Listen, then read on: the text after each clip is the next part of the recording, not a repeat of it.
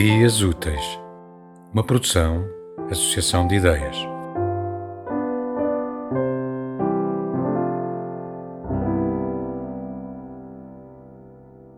A chegada.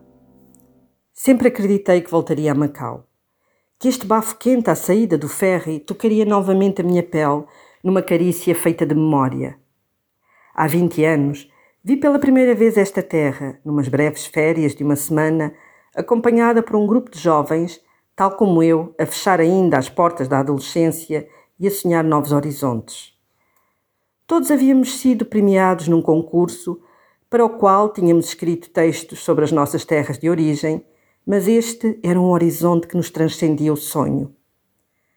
Havia a calçada portuguesa, os edifícios do centro histórico, o calor voraz e úmido de agosto, os rostos, as línguas indecifráveis, o mercado vermelho, onde animais não comestíveis, para os padrões ocidentais, se vendiam para consumo, a parte chinesa da cidade, os tintins.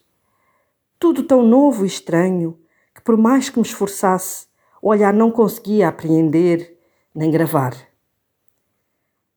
Agora, vim a cavalgar um sonho, o trabalho como jornalista recusado pelo meu país, que em tempos de Troika me atirou para as filas dos centros de emprego após longos anos de trabalho a tentar revelar realidades escamoteadas, ocultas tantas vezes em marasmos de interesses poderosos. Na verdade, poderia dar a volta à vida de outra forma, fazer outra coisa, sem sair da tal zona de conforto que já se tornou um clichê. Mas se o jornalismo sempre foi o que fez vibrar a minha alma, como aceitar mudar e limitar-me a boiar como barco sem rumo? Olho para a multidão que me rodeia e tento ler nos seus rostos ansiosos todas as histórias que guardam. As malas chegam empilhadas em carrinhos metálicos. O terminal de ferry ainda não tem um tapete rolante. Todos se precipitam de cada vez que surge uma dessas paletes, na esperança de resgatar a sua bagagem. Esses fragmentos de vida que alicerçarão e alimentarão o cotidiano nestas paragens, independentemente de estarem na terra natal ou de acolhimento.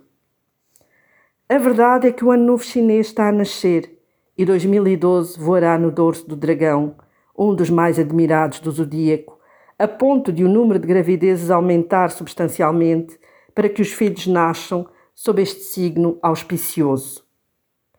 O tempo passa a gente começa a escoar-se ao ritmo manso de uma ribeira.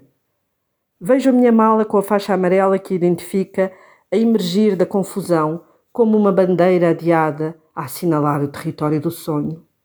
Agarro-a e encaminho para a porta, onde, além de todos os receios e saudades, o futuro se abre de par em par.